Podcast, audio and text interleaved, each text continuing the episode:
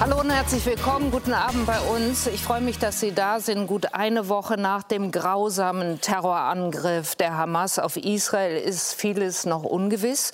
Auch das Schicksal der mehr als 150 Geisel, darunter auch Deutsche, wie wir wissen. Was hat die Reise der Bundesaußenministerin da ergeben? Darüber habe ich eben mit Annalena Baerbock gesprochen. Das Interview zeigen wir Ihnen gleich. Noch hat die erwartete große Bodenoffensive der israelischen Armee gegen die Hamas nicht begonnen. Aber es scheint nur eine Frage der Zeit zu sein, wann sie beginnt. Was kann diese Offensive bringen, wollen wir wissen. Wie gefährlich wird sie auch für die Zivilisten im Gazastreifen und droht insgesamt ein Flächenbrand in Nahost. Dazu sind heute Abend bei uns aus Tel Aviv zugeschaltet der Sprecher der israelischen Armee, Arye Shalikar. Die langjährige Leiterin des ARD-Studios Teheran ist bei uns, Nathalie Amiri, der Historiker und Publizist Michael Wolfsohn, der Generalsekretär der SPD Kevin Kühnert und der ehemalige BND-Mitarbeiter Gerhard Konrad, der unter anderem die Verhandlungen zwischen Israel und der Hamas zur Freilassung des Soldaten Gilad Shalit mitgeführt hat. Herzlich willkommen Ihnen allen. Ich freue mich, dass Sie da sind. Und ich möchte mit Ihnen, Herr Schalika, anfangen und würde Sie unseren Zuschauern und Zuschauern gerne noch ein bisschen näher vorstellen und sagen, Sie sind in Göttingen geboren, Sie sind in Berlin aufgewachsen, kommen als 13-Jähriger in den Berliner Wedding, wo Sie, weil Sie Jude sind, immer wieder beleidigt, bedrängt und angegriffen werden. Und als Sie dann irgendwann nach Israel äh, reisen, fühlen Sie sich zum ersten Mal frei. Auch deshalb wandern sie 2001 äh, nach Israel aus und haben nun vor einer Woche diesen furchtbaren Terrorangriff auf ihr Land miterleben müssen. Sie sind Reservist der Armee und deshalb eingezogen worden. Wie sehr steht Ihr Land, wie sehr stehen Sie selbst noch unter Schock? Das Land äh, steht komplett äh, unter Schock. Ich selber auch. Äh, ich denke, die, dieser 7. Oktober von einer Woche äh, wird mich mein ganzes Leben begleiten und nicht nur mich, sondern ganz Israel. Ich würde jetzt fast schon behaupten, dass das der neue Yom Kippur-Krieg eventuell ist für meine Generation. Mhm. Damit meine ich, dass in 50 Jahren meine Enkelkinder hoffentlich hier in Israel von mir Geschichten aus dieser Zeit hören werden. Wie lange hat es gebraucht, oder weiß gar nicht, ob es schon geschehen ist, bis Sie realisiert haben, was da geschehen ist?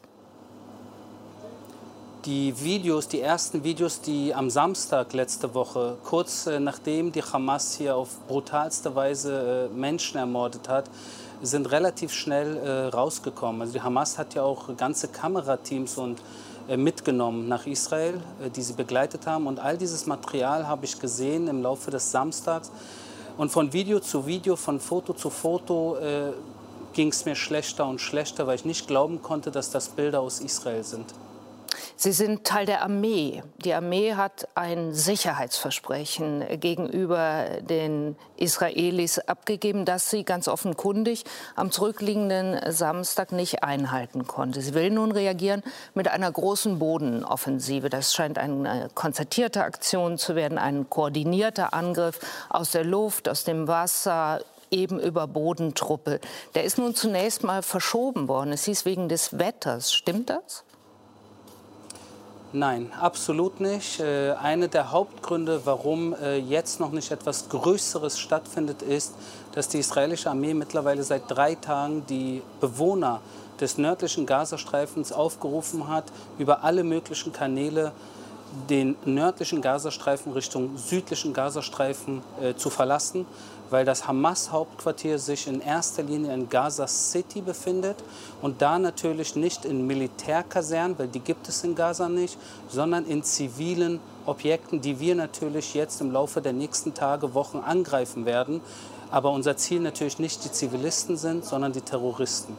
600.000 mhm. Menschen, sagt man, haben es schon geschafft, aus dem Norden des Gazastreifens in den Süden zu gehen. Wenn Sie jetzt sagen, dass daran die Bodenoffensive bzw. der Beginn hängt, dann ist es ja sogar von Vorteil, wenn die Menschen nicht weggehen. Also äh, wenn die Menschen nicht weggehen, dann ist das in erster Linie zum Vorteil der Hamas weil die Hamas genau das möchte, dass ihre Kinder und ihre Frauen ihr Leben verlieren, damit die Welt den Anschein bekommt, dass Israel hier unschuldige Menschen ermordet. Und dieses, diese Situation wollen wir natürlich nicht sehen, weil uns geht es nicht, weder, weder geht es uns um die Zivilisten im Gazastreifen, noch wollen wir, dass die Zivilisten auf israelischer Seite nach wie vor leiden müssen. Deswegen muss das Hauptproblem vernichtet werden. Und dieses Hauptproblem heißt Hamas. Ist das denn militärisch umsetzbar, die Hamas, wie Sie sagen, zu vernichten? Das, sind, äh, das ist eines der Ziele. Es ist ein großes Ziel, ein schwieriges Ziel, weil die Hamas seit 2007 dort natürlich den Hammer in der Hand hält auf absolut brutale Weise. Äh, dort im Gazastreifen in den letzten sieben Jahr, 17 Jahren für die, für die Menschen dort eigentlich nichts getan hat. Keine Elektrizitätswerke, keine Schulen, äh, keine Krankenhäuser gebaut hat, sondern all das Geld, was sie bekommen haben, ob aus Katar, dem Iran oder sogar aus Deutschland, in dem Gazastreifen umgesetzt hat, in Terrortunnelbau, in Raketenabwurframpen, in Kommandozentralen und in die Gehälter von ungefähr 20.000 bewaffneten und maskierten Hamas-Kämpfern. Und weil das alles so ist, nochmal die Frage, ist es militärisch umsetzbar, die Hamas vernichten zu wollen, was Israel auch sie als, als Ziel ähm, ausgegeben hat? Und ist es angesichts der dichten Besiedelung, der Sprengfallen, der Bunker, des komplizierten Tunnelsystems, von dem Sie gesprochen haben, in denen sich angeblich Zehntausende Hamas-Terroristen verstecken wollen, ist es dann auch verantwortbar? Ist es verantwortbar sowohl gegenüber den Zivilisten als auch gegenüber den israelischen Soldatinnen und Soldaten? Naja, äh, nochmal zum Fall der Zivilisten. Äh, seit drei Tagen mittlerweile rufen wir auf, dass die Menschen den Gazastreifen verlassen. Hätte die Hamas auch nur eine Stunde vor ihrem brutalen Angriff auf 1300 Menschen in Israel, die sie ermordet haben, darunter Kinder und Babys, nur eine Stunde vorher gewarnt, dann hätten 1300 Israelis jetzt noch äh, ihr Leben behalten. Also hier kurz äh, zu der Vorgehensweise der Hamas im Gegensatz zur Vorgehensweise von uns. Äh, unsere Soldaten, das ist natürlich ein anderes Thema. Es ist der Job dieser Soldaten natürlich jetzt, äh, die Hamas äh, zur Rechenschaft zu ziehen. Und ich würde gerne das Folgende sagen. München 72, wir können uns alle daran erinnern. Alle Terroristen, die an dem damaligen Attentat äh, beteiligt waren, haben jeder äh, sein Leben dann ähm, irgendwann äh, verloren, weil sie zur Rechenschaft gezogen wurden. Dasselbe wird jetzt in diesen nächsten Tagen, Wochen, Monaten mit der Hamas-Führung und allen Terroristen, die an diesem Angriff, die alle die Grenze überquert haben und hier Menschen äh, äh geschlachtet haben und massakriert haben, äh, ihr Schicksal ist klar, sie werden nie wieder einen freien Tag äh, in diesem Leben erleben. Herr Wolfsohn, Sie sind in Tel Aviv geboren und haben in der israelischen Armee Ihren Wehrdienst geleistet. Kann es überhaupt eine adäquate militärische Antwort auf diesen Angriff geben, der in einem Verhältnis zu dem Schmerz steht, den Israel jetzt fühlt? Der Angriff dient dazu, den Schmerz äh, hoffentlich dauerhaft zu verhindern in der Zukunft. Das ist ja das militärische und zugleich politische Ziel, wenn es heißt, äh, was Herr Schalika ja auch gesagt hat, die Hamas zu zerstören, dann heißt das, äh, das Gewaltpotenzial der Hamas als Terrororganisation zu zerstören, aber nicht die Menschen im Gazastreifen. Es gab äh, sehr viele politische Chancen für den Gazastreifen und ich glaube, darauf sollten wir uns auch mal konzentrieren. All das, was wir berechtigterweise mitleidend auch mit den palästinensischen Opfern sehen, hat eine Ursache. Und die kann man ohne einen langen historischen Vortrag zu halten auf das Jahr 2007 zurückführen. Israel hat sich aus dem Gazastreifen vollkommen zurückgezogen. Es gibt ja. keinen einzigen Siedler aus dem Gazastreifen, also keinen einzigen jüdischen Siedler. Es gab Programme, die bereits schon 1993 im Zusammenhang mit dem Oslo-Abkommen zwischen der israelischen Regierung und und der PLO damals geschlossen worden sind, um aus dem Gazastreifen so etwas wie ein Singapur im Nahen Osten oder ein Hongkong im Nahen Osten zu machen. Die Investoren standen sozusagen Schlange. Das heißt, die Tragödie des palästinensischen Volkes, und es ist eine Tragödie, gar keine Frage, liegt daran, dass ihre Führung sie verraten hat. Und was Herr Schalika jetzt in Bezug auf die aktuelle Situation gesagt hat, belegt das einmal mehr. Denn die Hamas, und da haben wir zuverlässige Berichte darüber, verhindert, dass viele Menschen aus dem Norden des Gazastreifens in den Süden kommen. Regelrecht verhindert. Und äh, Klarer kann das eigentlich gar nicht sein. Das heißt also, dass die palästinensischen Menschen zwischen Hammer und Amboss sind. Und das hat sie auch natürlich durch die eigene Führung radikalisiert, brutalisiert. Und das haben wir gesehen. Das heißt, es wird höchste Zeit, jetzt mal diese schrecklichen militärischen Aktionen, die leider notwendig sind, in Politik umzusetzen. Und da habe ich eben meine Zweifel. Aber wir werden ja hören, was unsere Bundesaußenministerin gesagt hat.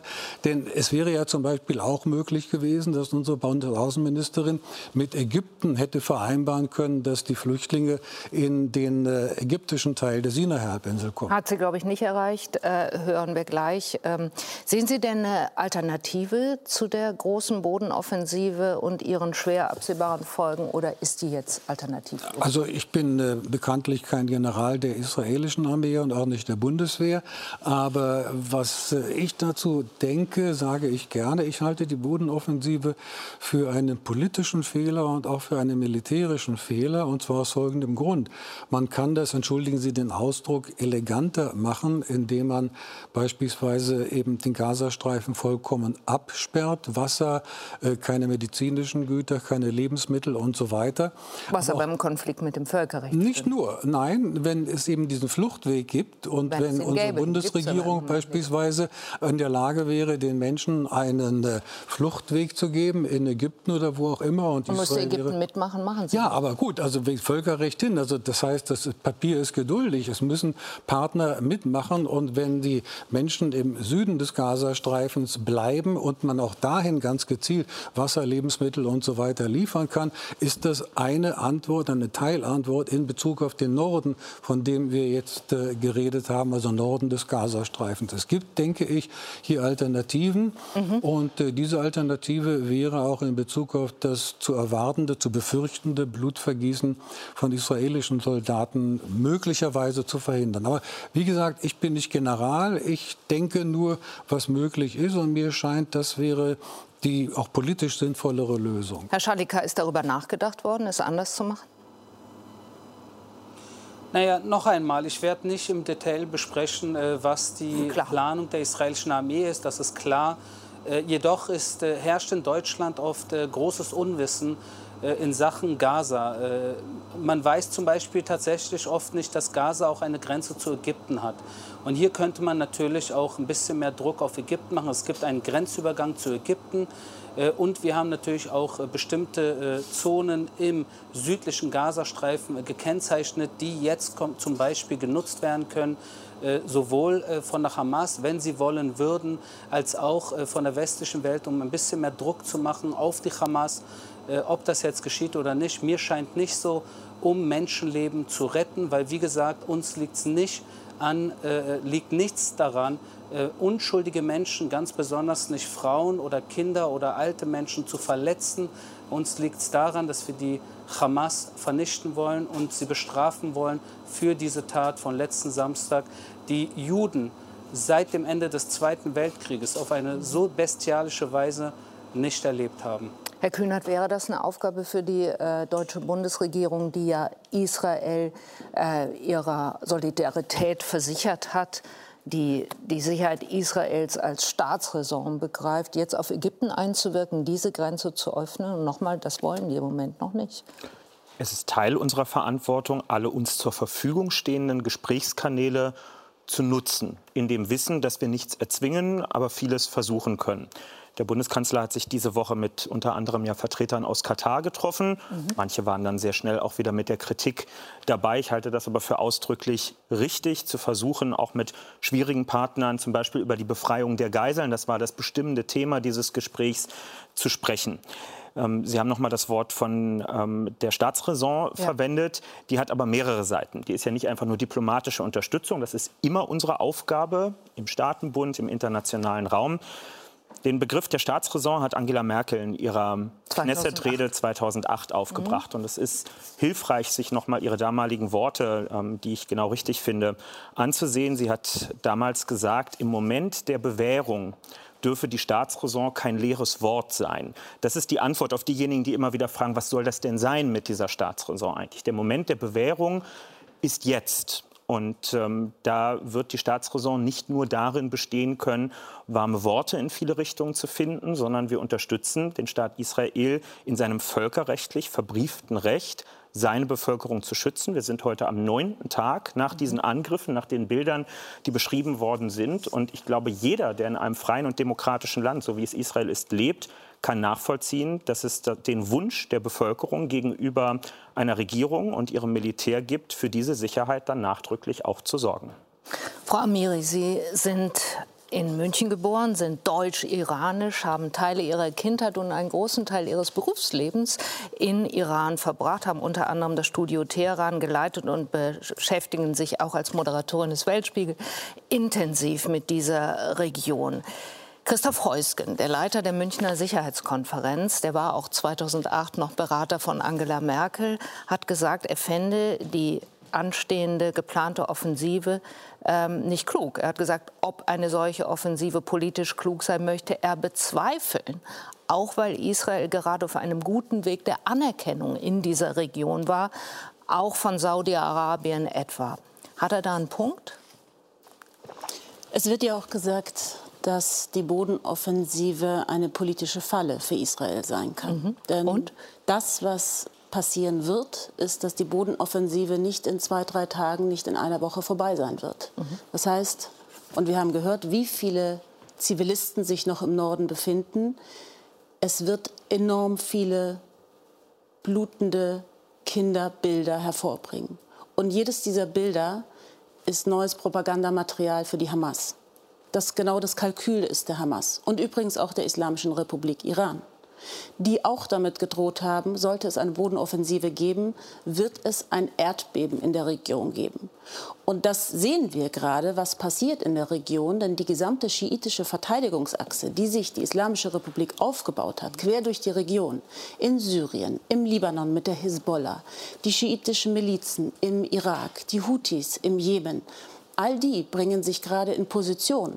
Es gibt ähm, Truppenbewegungen, es gibt ähm, Militärkonvois ähm, im Iran an die Grenze. Es gibt Listen, Freiwilligenlisten. Das Staatsfernsehen der Islamischen Republik hat dazu aufgerufen, sich einzutragen, um in den Krieg nach Israel zu ziehen.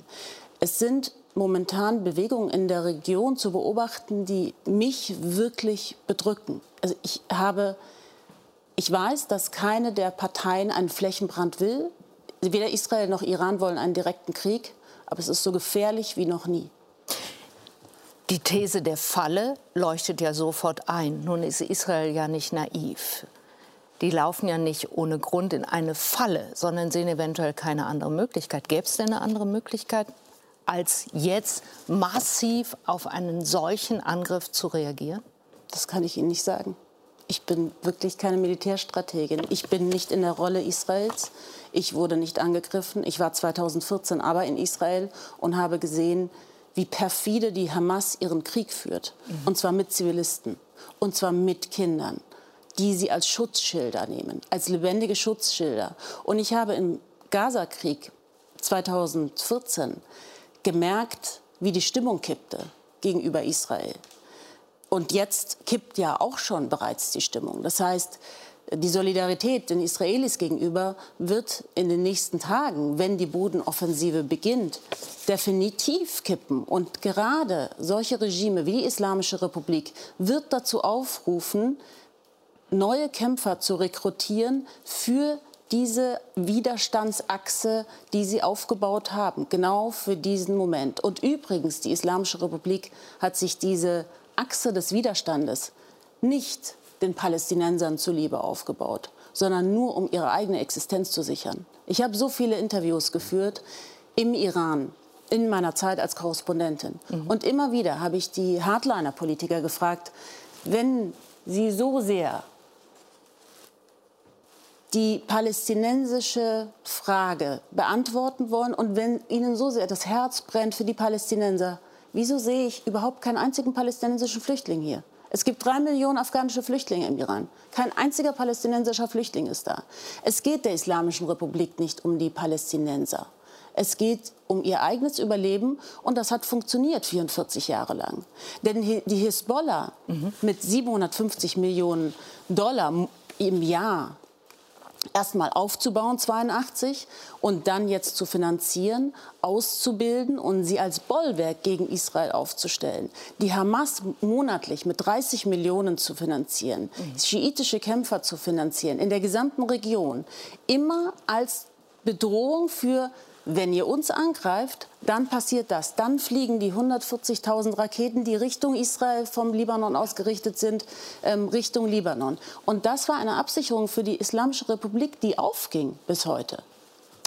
Herr Konrad, Sie kennen die Region auch sehr, sehr gut. Sie waren fast 30 Jahre lang beim Bundesnachrichtendienst, waren unter anderem in Damaskus, in Beirut, in London stationiert, haben den BND-Leitungsstab in Berlin geleitet, sind schließlich noch der oberste Geheimdienstkoordinator der Europäischen Union geworden. Sie waren lange Zeit, seit den 90ern bis in die 2010er Jahre, auch an Verhandlungen über die Freilassungen von Hunderten Israelis Arabern und Deutschen mit beteiligt, haben also mehrfach auch mit der Hisbollah und mit der Hamas verhandelt. Sie können die also gleichsam aus der Nähe einschätzen. Wie kann Israel das gewaltige Dilemma, in dem es gerade steckt, das alle schon beschrieben haben, sinnvoll auflösen? Kurzfristig äh, gesehen natürlich nicht, denn der Versuch, äh, dieses Dilemma aufzulösen, ist ja auch nicht erst seit der letzten Schandtat äh, vom vergangenen Wochenende unternommen worden, sondern, wie Sie, liebe Frau Amire, schon sagten, 2014. Aber wir können noch weiter zurückgehen, 2008 und 2009. Auch der Hot Pursuit nach der Entführung von Gilad Shalit 2006. Nicht All Was heißt das Hot Pursuit? Hot Pursuit heißt, wenn eine Straftat begangen ist, sozusagen direkt grenzüberschreitend nachzueilen. Wir nennen das Nacheile. Nicht? Also Ach, Nacheile, die mhm. Polizei nennt das so, wir nicht, aber mhm. äh, äh, bewaffnete Nacheile, würde man dazu sagen. Äh, und äh, Schauen Sie, das Problem war immer, ne, das ist das kein neues äh, Syndrom, äh, das Problem war immer, dass im Rahmen der asymmetrischen Kriegführung von Hamas mhm. ja, die Gesamtbevölkerung zum Opfer, zum Human Shield erklärt wird. Und das erklärt sich auch zum menschlichen Schutzschild, zum menschlichen Schutzschild, äh, zum menschlichen Schutzschild erklärt wird. Und das äh, lässt sich auch ableiten, wenn Sie das wollen, als äh, Islamist, aus äh, dem Dschihad-Gedanken. Der Dschihad, also der heilige Krieg zur Befreiung der heiligen Erde. Und Sie wissen ja, deswegen ist, die, äh, ist auch die Beziehung auf Al-Aqsa, also die Moschee, das drittheiligste, wichtigste Heiligtum des Islam, nicht, zur Befreiung von Nicht-Muslimen. Mhm. Da kommt die ganze Kreuzzugs äh, eine Alliteration dazu. Da kommen die alten, auch jetzt die alten Rückbezüge auf die koranische Zeit, also die Zeit Mohammeds. Nicht wahr? Im, Im Jahre 7 der Hijra ist äh, ein Sieg über die Juden von Khaybar, das ist halt eine Oase in der Nähe von Medina, äh, geschehen. Das können Sie im, in der alten äh, Überlieferung, können Sie das alles nachvollziehen. Der Begriff Khaybar. Nicht? Und gestatten Sie, dass wir springen in die Jetztzeit und noch mal fragen, ja, wie kann Israel das Dilemma auflösen? Nein, nein, nein, nein. Khaybar, äh, das äh, ist schon sehr wichtig. Mhm. Die Einstellung, ja, und äh, die ist ja eben dann das Dilemma, und zwar nicht nur von Hamas. Ja, die Einstellung ist die, wie es so schön heißt, Gott mit uns. Und zwar und die Verpflichtung der Muslime als äh, Individualpflicht, den Dschihad zu führen. Und das gilt eben nötigenfalls auch für Frauen, Kinder und Greise, die dann sozusagen ihr Leben für den Dschihad opfern. Und so wird das ja auch letzten Endes verkauft ja, von, von Hamas Seite. Und dagegen ist, wenn Sie so wollen, mit gesundem Menschenverstand und mit äh, äh, sagen wir, Appellen äh, nichts auszurichten. Das heißt, das Dilemma ist nicht aufzulösen. Sie sind auch Völkerrechtler ja. Äh, ursprünglich äh, gewesen. Ist es denn verhältnismäßig? Ist es politisch klug, wie Israel jetzt vorzugehen, beabsichtigt, soweit Herr Shalikar und andere uns das gesagt haben? Und steht es noch im Einklang mit dem humanitären Völkerrecht, dass Israel in dieser Situation mit dieser Bodenoffensive reagiert und mit aller militärischen Härte gegen die Hamas vorgeht und auch wenn Sie es versuchen, zivile Opfer ja nicht ganz vermeiden kann. Wir haben das alle, Entschuldigung, wir haben das alles 2014 und 2008 und 2009 ja auch schon erlebt. Das ist ja, ja, wenn Sie so wollen, auch da sind die Vorwürfe, die internationalen Vorwürfe des Völkerrechtsbruchs relativ schnell aufgekommen. Es gab Kommissionen, internationale Kommissionen, die das hinterher auch noch mal überprüft haben. Und letzten Endes äh, ist Israel sozusagen auf der völkerrechtlichen Ebene, na, ich sag mal, mit allenfalls einem blauen Auge davon gekommen. Mhm. Also so gesehen ist das keine Erfolgsgeschichte. Also außenpolitisch, völkerrechtlich keine Erfolgsgeschichte. Ob inzwischen, ich weiß, davon, das ist auch öffentlich bekannt, die israelischen Streitkräfte sich sehr, sehr viel Mühe gegeben haben, neue Verfahren ja, äh, zu entwickeln, neue auch Kontrollverfahren, taktische, operative Verfahren zu entwickeln, um eben noch weiter äh, sozusagen die Opfer, zivilen Opfer zu limitieren, zu begrenzen. Ob das alles jetzt funktioniert, äh, das äh, wollen wir eigentlich insofern gar nicht wissen. Es wäre schöner, es würde nicht stattfinden. Es ist die Frage, welches ist die Alternative? Die politisch genau sicherheitspolitische Alternative? Das, das ist die Frage. Frage. Da geht es um Leben und Tod. Und das ist wie beim Autounfall, wenn man Vorfahrt hatte, aber trotzdem umkommt und auf dem Grabstein dann steht, hier liegt der begraben, der die Vorfahrt hatte. Also das Völkerrecht hat mir mal ein sehr namhafter Völkerrechtler gesagt, dessen Namen ich nicht nennen werde. Mhm. Das Völkerrecht ist hervorragend geeignet zur internationalen Bekämpfung der Blattlaus und sonst nichts. Und also wenn es um Sein und Nichtsein geht. Tatsächlich. Ja, das ist, das ist die Sie Frage. Sie nehmen es gar nicht ernst. Bitte, das Sie nehmen es nicht ernst? Ich nehme es ernst, aber ich bin Historiker und ich muss die Wirklichkeit, wie sie ist, mhm. darstellen. Und in Situationen, wo es um Leben und Tod geht, richtet sich derjenige, der sein Leben verteidigen muss oder der glaubt, so und anders nicht vorgehen zu können, hält er sich nicht daran. Das ist das Faktum. Und äh, das jüdische Volk hat in 3000 Jahren immer wieder über das Überleben, für das Überleben kämpfen müssen. Ja. Äh, hat er auch Recht sozusagen, moralisch, ein geschriebenes Recht nicht. So, und was sollen sie machen jetzt? Also insofern ist das eine rein theoretische Diskussion. Aber, und insofern ähm, werden wir uns äh, damit intensiv beschäftigen müssen. Es gibt einen klaren ethischen Kompass in der israelischen Armee, der sehr ernst genommen wird und es wird auch durchgegriffen. Dann gibt es immer wieder andere, die sagen, ja, ja, aber hier in diesem Falle nicht. Gut, das Gesetz des Krieges ist Mord und Totschlag. Schrecklich. Und das einzudämmen ist die Notwendigkeit, um auch die Motivation, erst recht in einer Demokratie und in einer wirklichen Volksarmee, anders als das in der DDR war, das israelische Militär ist eine Volksarmee. Und wenn diese Kriegsverbrechen überhand nehmen, würde die Motivation abnehmen. Und dass die Motivation für eine ethische Grundlage in Israel sehr stark ist, haben wir jetzt in einem sehr zivilen Rahmen gesehen, nämlich in der monatelangen Protestbewegung gegen diese Regierung, deren Normativität oder deren Moralität auch innerisraelisch außerordentlich angezweifelt wird. Also insofern, ja, es ist ein Problem, Frau Will, überhaupt keine Frage, aber rein theoretisch Herr Kühnert, nun mehren sich aber ja die Stimmen, die Israel andauernd immerfort mahnen, sich an die Regeln des Krieges zu halten, so als wüssten die nicht darum. So hat sich auch Antonio Guterres, der Generalsekretär der Vereinten Nationen, jetzt verschiedentlich eingelassen. Zuletzt auch dazu, dass er den Evakuierungsaufruf stark kritisiert hat. Hat gesagt, das kann nicht gelingen. Es ist extrem ge gefährlich äh, und bringt die Menschen in Not. Ist in einigen Fällen einfach nicht möglich. Mehr als 1,1 Millionen Menschen, die bis bislang im Norden des Gazastreifens gelebt haben, äh, dazu ver zu veranlassen, irgendwie dazu zu bringen, in den äh, Süden zu gehen. 600.000 haben es bislang geschafft, habe ich schon gesagt. Mahnt Guterres zu Recht? Ich werde niemanden kritisieren, der die Einhaltung des humanitären Völkerrechts anmahnt. Denn was sonst soll man denn anmahnen? Es ist, glaube ich, aus israelischer Perspektive so mit Blick auf die Vereinten Nationen, dass dort in der breiten Mehrheit der Bevölkerung, egal wo die Leute politisch stehen, eine gewisse Ermüdung eingetreten ist, weil man eben dazu wissen muss, dass seit vielen Jahren jedes Jahr die große zahlenmäßige Mehrheit der Resolutionen, die die UN-Vollversammlung erlässt, sich gegen Israel und ja. was auch immer dort gerade passiert richtet, während Nordkorea und andere Despoten dieser Welt ähm, dort keinen Kommentar finden. Insofern hat die nahezu ermüdende immer wieder Kritik an Israel, ob berechtigt oder unberechtigt, vielleicht auch dazu geführt, dass die Vereinten Nationen dort dort heute weniger Gehör finden, als man es sich dort wünschen Verstehe ich. würde. Aber der französische Staatspräsident Macron äh, lässt sich ähnlich ein. Äh, der britische Außenminister hat es gesagt. Der amerikanische Präsident hat gesagt, ja, aber Frau Israel Wilde, möge sich an die Regeln halten. Das Völkerrecht wirkt alleine schon dadurch, dass wir darüber sprechen, dass die Öffentlichkeit in Israel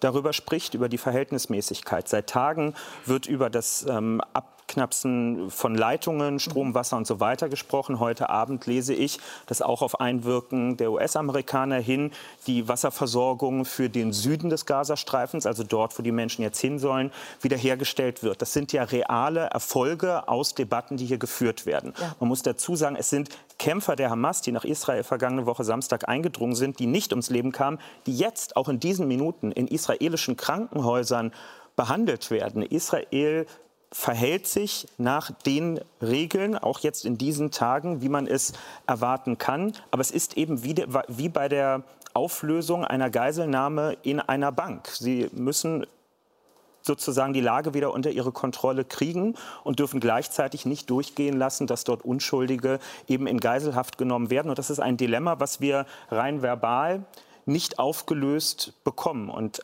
Grund dafür ist einzig und allein das perfide Vorgehen der Hamas und die Tatsache, dass diese Hamas Menschen in Geiselhaft nimmt, sowohl Israelis und andere Staatsbürger, die über die Grenze verschleppt wurden, als auch die eigene Bevölkerung, bis hin zu Desinformationen in diesen Stunden. Wenn Sie in die Telegram-Kanäle der Hamas reingucken, dann werden dort die Flugblätter, die automatisierten Anrufe, die aus Israel in im Gazastreifen getätigt werden, um die Leute aufzurufen zu gehen, dann wird denen widersprochen. Es seien Fake News, das würde gar nicht stimmen. Also die Hamas tut alles dafür, dass die Leute dort verbleiben, wo sie sind, dass sie ums Leben kommen, damit die Bilder gesendet werden können, die Hamas braucht, um an der Macht zu bleiben.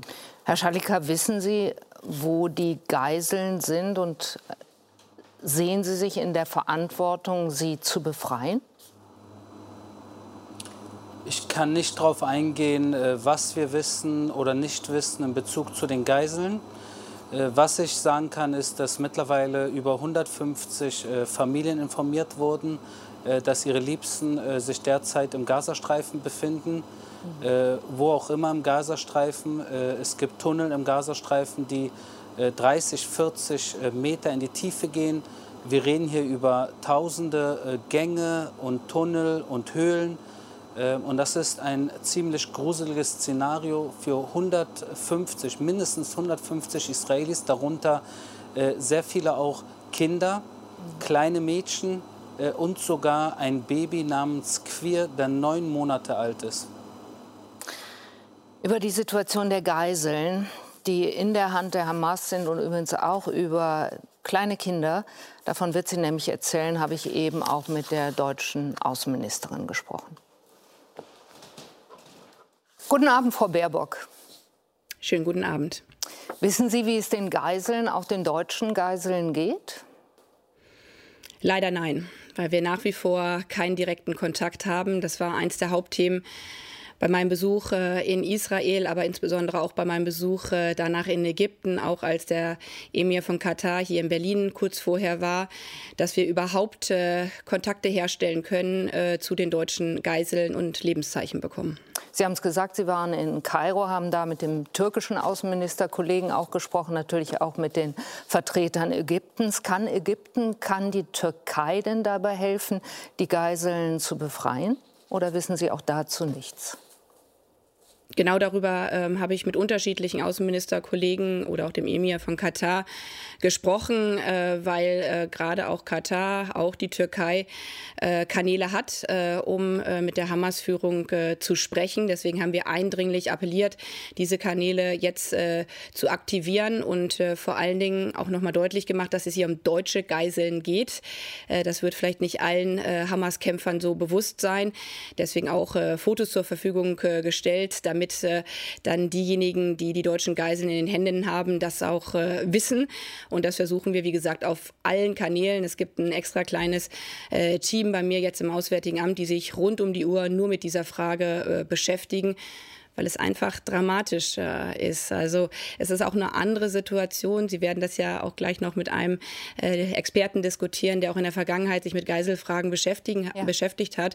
Aber es ist nochmal eine ganz andere äh, Situation, auch anders als äh, zu anderen Zeiten, als es diese Entführung auch von israelischen Soldaten gegeben hat, weil wir ja sehen, dass Hamas als Terrororganisation sehr stark auch die Methoden des IS kopiert hat. Äh, die Bilder, die hier im Social Media verbreitet werden, sind abscheulich, barbarisch. Unter den Geiseln befinden sich sehr viele Frauen und Kinder. Äh, auch das ist sicherlich äh, kein Zufall. Und deswegen ist die Frage, was passiert mit diesen Geiseln, aus meiner Sicht äh, noch mal besonders äh, zu betrachten, weil eben diese ISS-Methoden so kopiert werden. Und deswegen sind wir, wie gesagt, mit den unterschiedlichsten Akteuren im Kontakt, um alles dafür zu tun, dass die deutschen Geiseln, aber natürlich auch äh, die anderen, es sind ja über 100, äh, freikommen. Aber erreicht haben Sie noch nichts, höre ich daraus. Es wäre ein Segen, wenn äh, Geiseln rausgekommen äh, wären.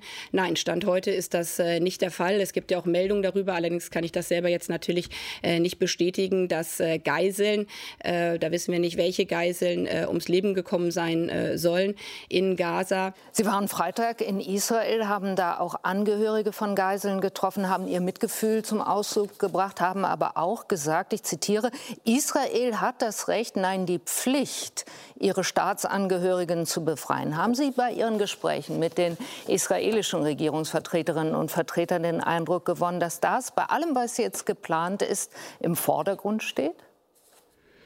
Auch dazu gibt es ja Zeitungsmeldungen, auch äh, von Familien, aber es ist nicht an mir äh, zu bewerten oder mir anzumaßen, äh, welches die richtigen Schritte der israelischen Regierung an dieser Stelle jetzt sind, weil die Unglaublichkeit der letzten Tage und vor allen Dingen des letzten Wochenendes war ja, dass Dinge passiert sind, die man sich in Israel niemals hätte vorstellen können. Dass nicht nur diese Grenzanlage so durchbrochen wird, sondern dass es ja aus der Luft mit Fallschirmkämpfer vom Himmel äh, gekommen äh, sind, dass dann diese barbarischen Akte äh, stattgefunden haben. Das heißt, die allererste Aufgabe war ja erstmal wieder die Sicherheit über das eigene Staatsgebiet herzustellen und dann in den Tagen sukzessive diese Terroristen weiter zurückzudrängen. und das läuft eben alles parallel. Das Leben der Geiseln ist, muss man sagen, aber dennoch durch die geplante Bodenoffensive womöglich zusätzlich bedroht. Nun mehren sich ja die Stimmen. Ich höre raus, Sie wollen das nicht sagen die Israel mahnen, dabei auch das humanitäre Völkerrecht zu achten. Das unterstellt indirekt immer, als täte Israel es nicht. Unterstellen Sie das auch?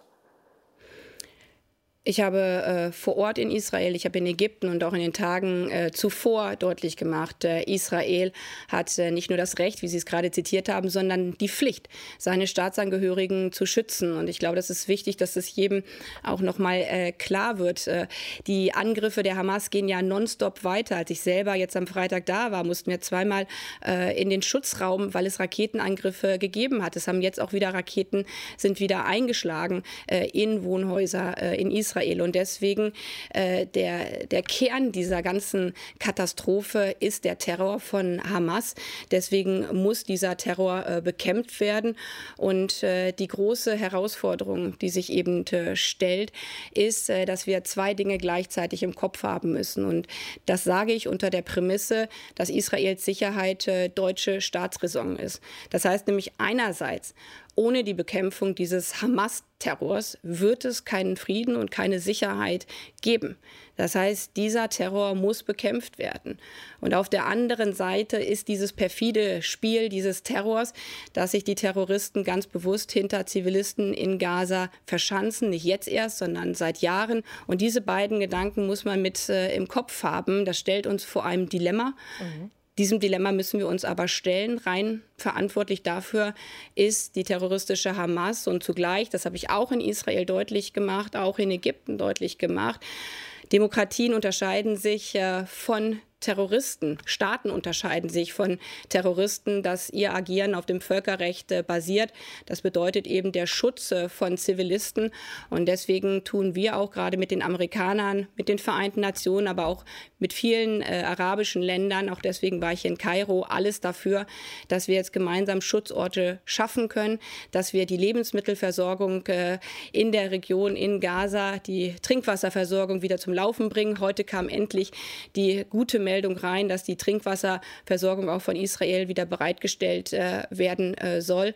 Denn Wir können den Terrorismus nicht bekämpfen, wenn Tausende von weiteren unschuldigen Menschen ums Leben kommen, weil auch hier wieder Spiel des Terrorismus ist es ja, neuen Terrorismus zu schaffen und zugleich die Annäherungsversuche, die es jüngst in der Vergangenheit gegeben hat, zwischen arabischen Staaten und Israel kaputt zu machen. Und äh, dieses perfide Spiel des Terrorismus darf nicht aufgehen. Wie hilft Isra Deutschland Israel denn nun konkret? Etwa auch analog zur Unterstützung der Ukraine mit Waffen? Auch das habe ich mit meinem Außenministerkollegen Eli Cohen äh, vor Ort noch mal kurz äh, besprochen, unterstrichen. Auch hier jegliche Hilfe, die äh, Israel braucht, wird sie von Deutschland bekommen, auch wenn es militärische Unterstützung braucht. Es war ja kurzzeitig die Frage von Munition, auch von Drohnen.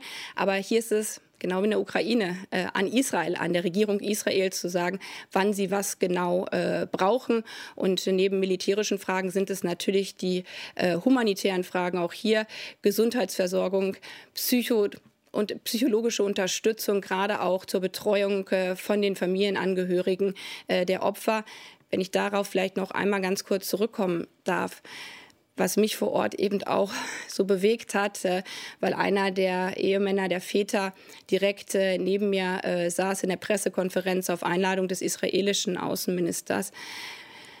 Dieses ganze Leid der Menschen kann man, glaube ich, nur begreifen, wenn man sich diese Geschichten von allen anhört und was das für Israel jetzt bedeutet.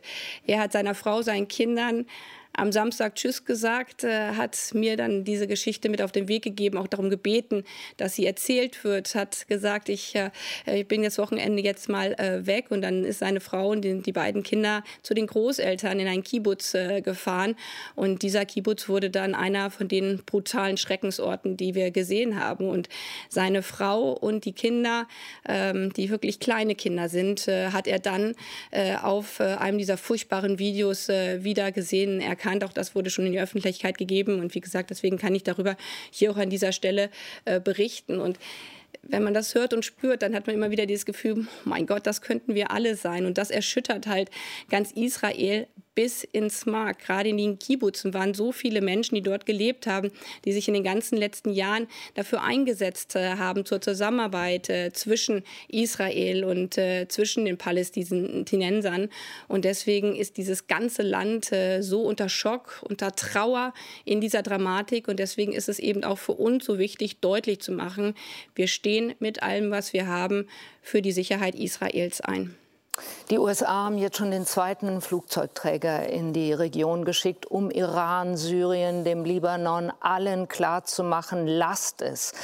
Greift nicht ein in diesen Konflikt, don't, hat Anthony Blinken gesagt. Gleichzeitig hat sich heute der iranische Außenminister in Doha mit dem Chef der Hamas getroffen und darüber gesprochen, wie man die sogenannte, ich zitiere, Achse des Widerstands gegenüber Israel stärken könne. Lässt sich der Flächenbrand in Nahost noch verhindern, Ihrer Meinung nach? Auch dafür tun wir rund um die Uhr alles. Und äh, in dieser Furchtbarkeit ist aus meiner Sicht der kleine Funken Hoffnung eben, dass es in den letzten Jahren diese Annäherung und in den letzten Monaten gerade diese Annäherung zwischen zum Beispiel Saudi-Arabien und Israel äh, gegeben hat. Aber Saudi-Arabien hat ja jetzt gesagt, die Gespräche sind gestoppt. Ja, aber Saudi-Arabien nichtsdestotrotz arbeitet mit Hochdruck daran, genauso wie andere Länder, auch die Vereinigten Arabischen Emirate, auch äh, Ägypten, auch äh, Jordanien. Alle arbeiten äh, daran, genau diesen Flächenbrand zu verhindern. Und deswegen ist eben auch für uns so wichtig, und ich unterstreiche, gemeinsam mit den Amerikanern gehen wir hier jeden Schritt vor. als Deutsche ist es eben auch für uns so wichtig, dass wir im stetigen regionalen Austausch gerade mit den den äh, arabischen Staaten äh, sind, die ähm, mit Blick auf die Annäherung Israels oder auch die Zusammenarbeit Israels in den letzten Jahren so aufeinander zugegangen sind, um diesen Flächenbrand hier zu finden. Und genau deswegen ist es auch so wichtig, dass wir in unserer vollen Solidarität äh, mit Israel zugleich alles dafür tun, das Leid äh, in Gaza jetzt äh, zu lindern. Da leben 2,1 Millionen Menschen. Davon sind die Hälfte Kinder, die jetzt in dieser Situation so dringend auf Wasser, auf Lebensmittel, auf Gesundheitsversorgung angewiesen sind. Und das war auch der eindringliche Appell mit all meinen Gesprächspartnern aus den Nachbarländern, dass wir auch gemeinsam dafür sorgen müssen. Und ich habe zum Beispiel auch bei meinem Gespräch in Ägypten sehr stark dafür geworben, dass äh, die Staats- und Regierungschefs, äh, die alle daran interessiert sind oder diejenigen, die daran interessiert sind, diesen Flächenbrand äh, zu verhindern, schnellstmöglich zusammenkommen. Und das könnte schon am nächsten Wochenende stattfinden, wie ich jetzt gerade auch aus den Meldungen aus Ägypten gehört habe. Danke, Frau Baerbock.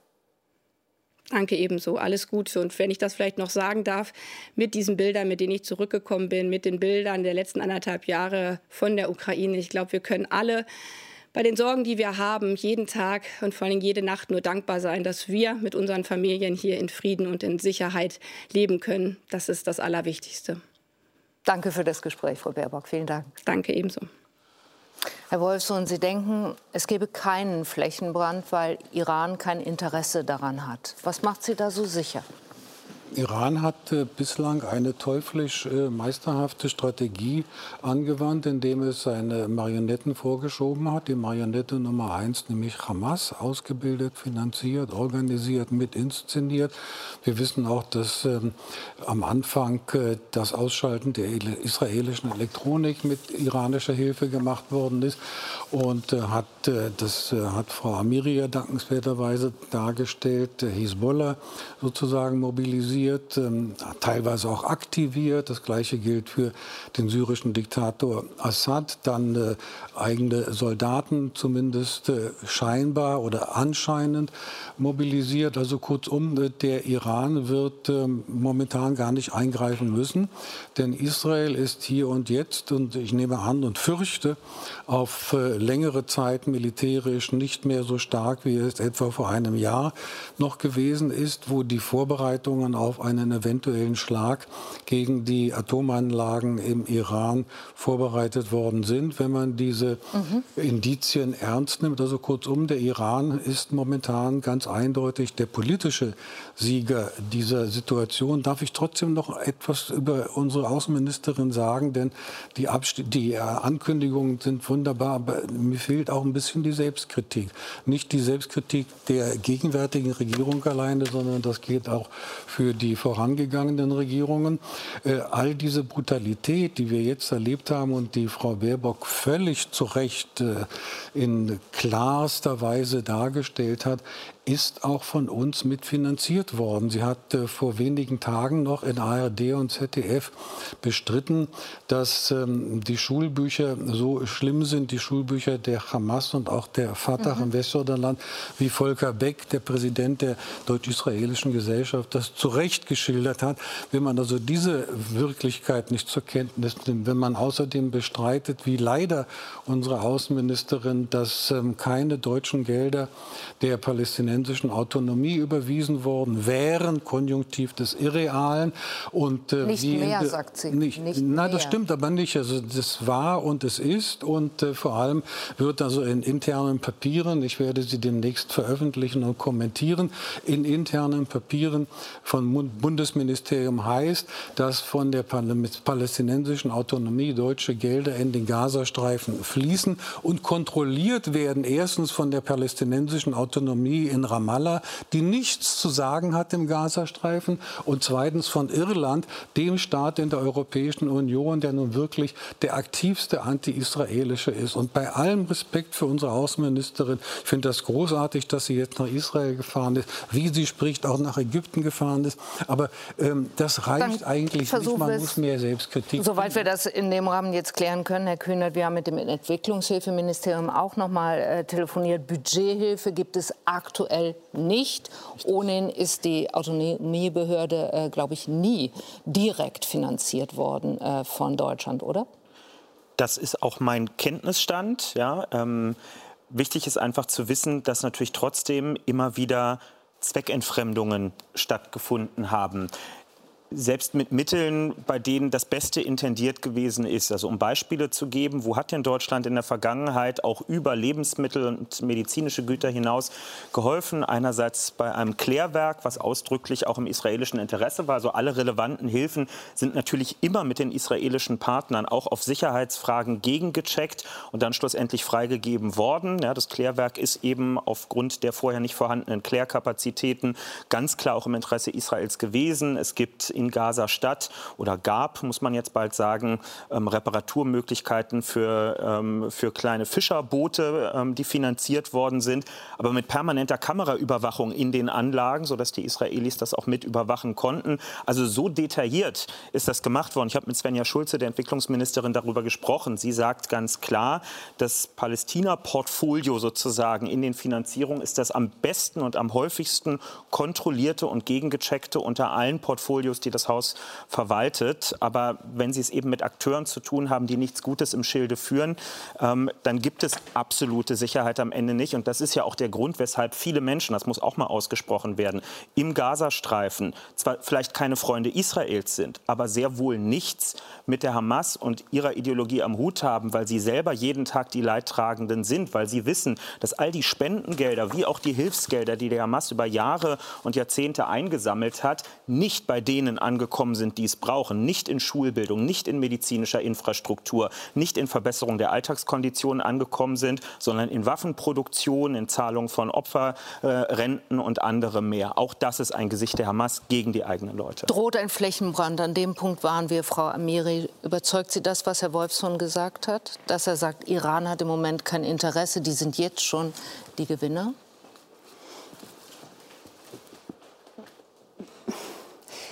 Ich glaube, dass Iran kein Interesse hat, dass es ein Flächenbrand wird. Aber sie zündeln ganz schön. Teheran feiert. Ähm, es gibt auf dem Palästinaplatz in Teheran gab es große Feiern. Auf dem Palästinaplatz steht eine ähm, digitale Uhr, die die Restzeit Israels runterzählt. Ähm, die das, das, Regime steht mit dem Rücken zur Wand in Bezug auf die eigene Bevölkerung, die dieses Regime nicht mehr möchte. Und da möchte ich ein, wirklich, das ist ganz wichtig, das zu betonen, die Bevölkerung steht nicht hinter dem Regime und steht auch nicht hinter diesem Terror und hinter diesem Hass. Ich erzähle nur eine Anekdote. Am Sonntag gab es ein Fußballspiel in Teheran im Azadi-Stadion. Und ich entschuldige mich für die Wortwahl, die ich jetzt gerade anwenden werde.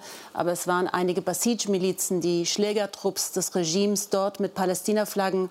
Und die Mehrheit in dem Stadion rief, steckt euch eure Palästina-Flagge in den Arsch.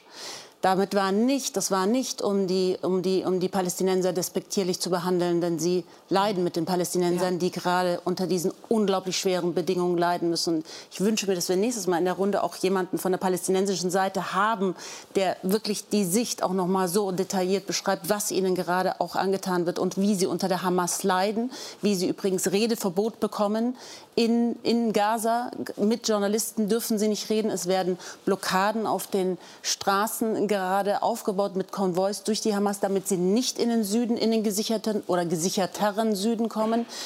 Ich möchte nur sagen, im Iran stehen die Menschen auf der Seite des Friedens. Und sie haben schon immer gerufen, nicht Gaza, nicht Libanon, mein Leben gehört dem Iran.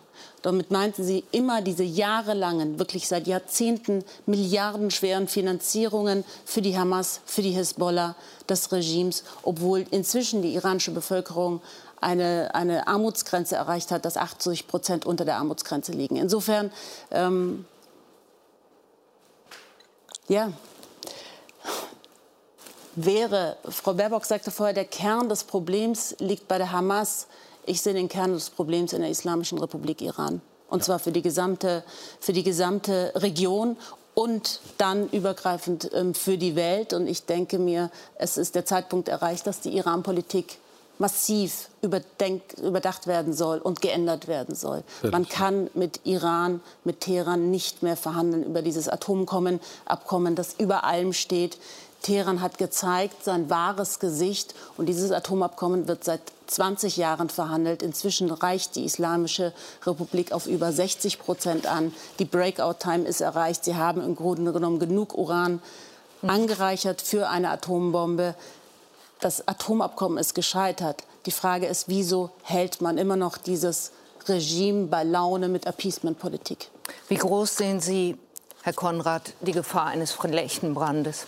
Um im Bild zu bleiben, äh, bei Flächenbränden äh, kann man ja auch Schwelbrände legen und unterhalten. Moorbrände, wenn Sie so wollen. Also nicht ein jetzt äh, Flächenbrand im Sinne einer großen Eruption, die äh, die gesamte Region erfasst, sondern eine äh, verlängerte, verbreiterte äh, Konfrontation mit Israel, aber auch in den betreffenden Ländern. Ich meine, es ist durchaus äh, im Interesse auch des Iran, aber eben auch von Hamas, äh, Unsicherheit und Instabilität äh, in anderen Ländern zu fördern. Warum? Äh, um der eigenen Sache, ja, der Sache der islamischen Revolution, das ist nicht nur ein Prärogativ des, äh, der Islamischen Republik, äh, sondern eben der Förderung von islamistischen Regimes Vorschub zu leisten. Das wäre zumindest mal ein erstes, nicht Minimalziel, aber wenn wir von Flächenbrand reden, ist das kurzfristig in den nächsten Wochen und Monaten die wahrscheinlichere Form. Sie sehen die Solidaritäts kundgeben. Sie sehen auch, dürfen nicht vergessen, das selts nicht seltsame, nein, völlig verständliche Schweigen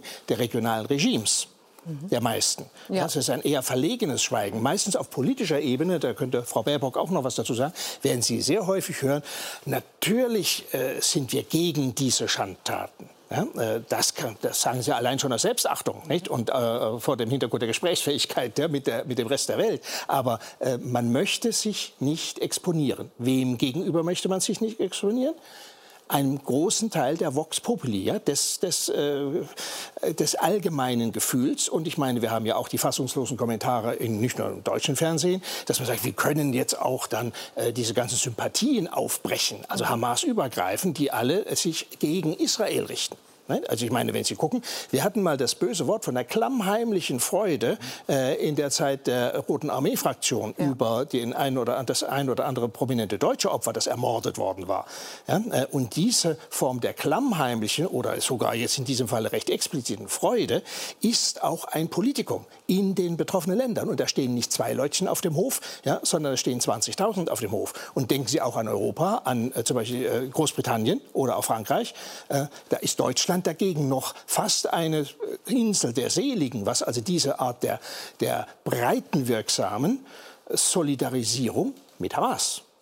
Ja? Kann man mit der Hamas ich habe Sie nicken sehen, als äh, Annalena Baerbock davon sprach. Kann man mit der Hamas, so wie sie jetzt verfasst und aufgestellt ist, überhaupt noch reden? Ja, diese Frage stellte sich auch früher schon. Denn wer ist Hamas? Bei Hamas haben Sie ein Problem, äh, das unterschiedlich ist zu Hezbollah zum Beispiel. Wenn Sie mit Hezbollah reden wollen, dann müssen Sie A mit äh, Generalsekretär Nasrallah reden und mit Iran. Das ist relativ einfach, also von Seiten der Ansprechpartner. Bei Hamas, wenn Sie heute ja, mit der politischen, sogenannten politischen Führung von Hamas reden, also in Katar, ja. Ja, oder meinetwegen in der Türkei. Das habe ich ja nun am eigenen äh, Leibe auch erfahren. Das ist ja schön, das nützt Ihnen aber gar nichts, denn äh, die äh, Führung, die militärische und die politische Führung in Gaza okay. ja, ist davon nahezu unabhängig.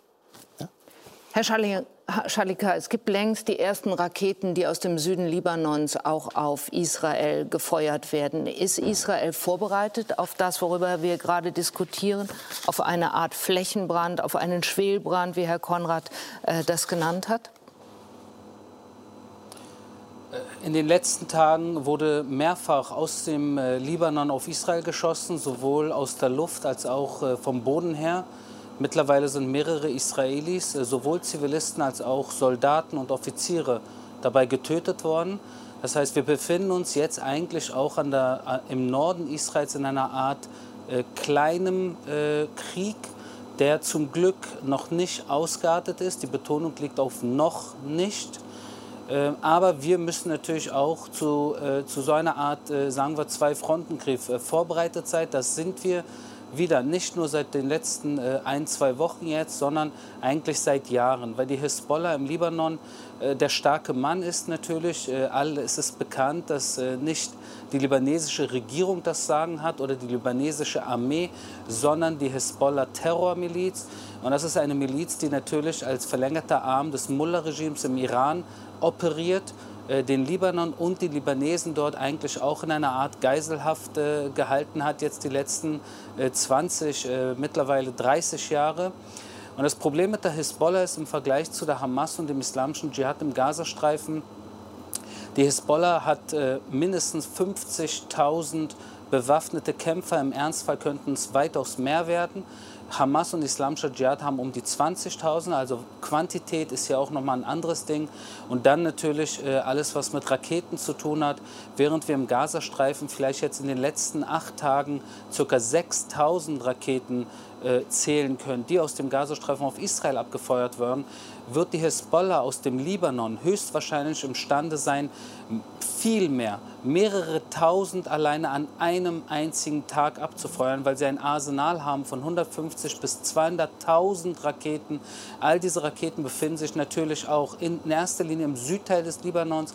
Alle diese Raketen befinden sich nicht in Militärkasernen, sondern in zivilen Gebäuden und Umgebungen, in Objekten wie Krankenhäusern, Unterkrankenhäusern, Nebenkrankenhäusern, in Kindergärten, Hinterkindergärten, Unterkindergärten und so weiter und so fort. Und das Ganze über den gesamten Raum des südlichen Libanons. Israel hat in den letzten Tagen über alle Kanäle, die uns zur Verfügung stehen, äh, der Hisbollah äh, die Message äh, übermittelt, dass sie die Waffen stillhalten sollten, keinen Zwei-Fronten-Krieg jetzt aufmachen äh, sollten. Es wäre natürlich äh, eine Katastrophe auch für Israel, aber es würde um einiges schwieriger werden für die Bevölkerung und den Libanon und natürlich in erster Linie Hisbollah selbst. Ganz kurz zum Schluss, Herr Schalika, Sie sind Reservist. Auf, worauf stellen Sie sich ein, wie lange dieser Krieg nun dauern wird? Ich stelle mich auf mindestens äh, mehrere Wochen ein und äh, eventuell sogar länger. Ähm, ich bin dazu bereit und was mir auch äh, Mut gibt und Motivation gibt, ist zum einen natürlich auch äh, die Hoffnung, dass die Geiseln äh, rauskommen und wir die Hamas äh, vernichten, um ein derartiges Massaker nie wieder sehen zu müssen. Aber auch zum anderen, dass meine kleine Tochter Michelle, die neun Jahre alt ist, mir jeden Tag ein Herz malt. Jeden Tag ein Herz malt und ich mir dieses Herz jeden Tag in die Tasche stecke, wo mein Herz ist. Und ich weiß, dass das, was ich diese Tage mache, das tue ich nicht nur für die Familienangehörigen der Ermordeten oder der äh, Gekidnappten, sondern auch für die Zukunft meiner Kinder hier in Israel. Herr Schalika, vielen Dank. Danke an die Runde. Die Tagesthemen machen weiter. Was macht ihr, Helge? Anne, wir setzen an eure Diskussion an und unsere Korrespondenten im Nahen Osten geben uns gleich ihre aktuelle Einschätzung, wie sich die Hisbollah, wie sich der Libanon und andere Akteure in dieser Situation verhalten könnten. Und wir haben die ersten Zahlen zur Parlamentswahl in Polen. Unsere Nachbarn haben heute gewählt und das könnte auch für uns einen Unterschied machen. Das gleich in den Tagesthemen.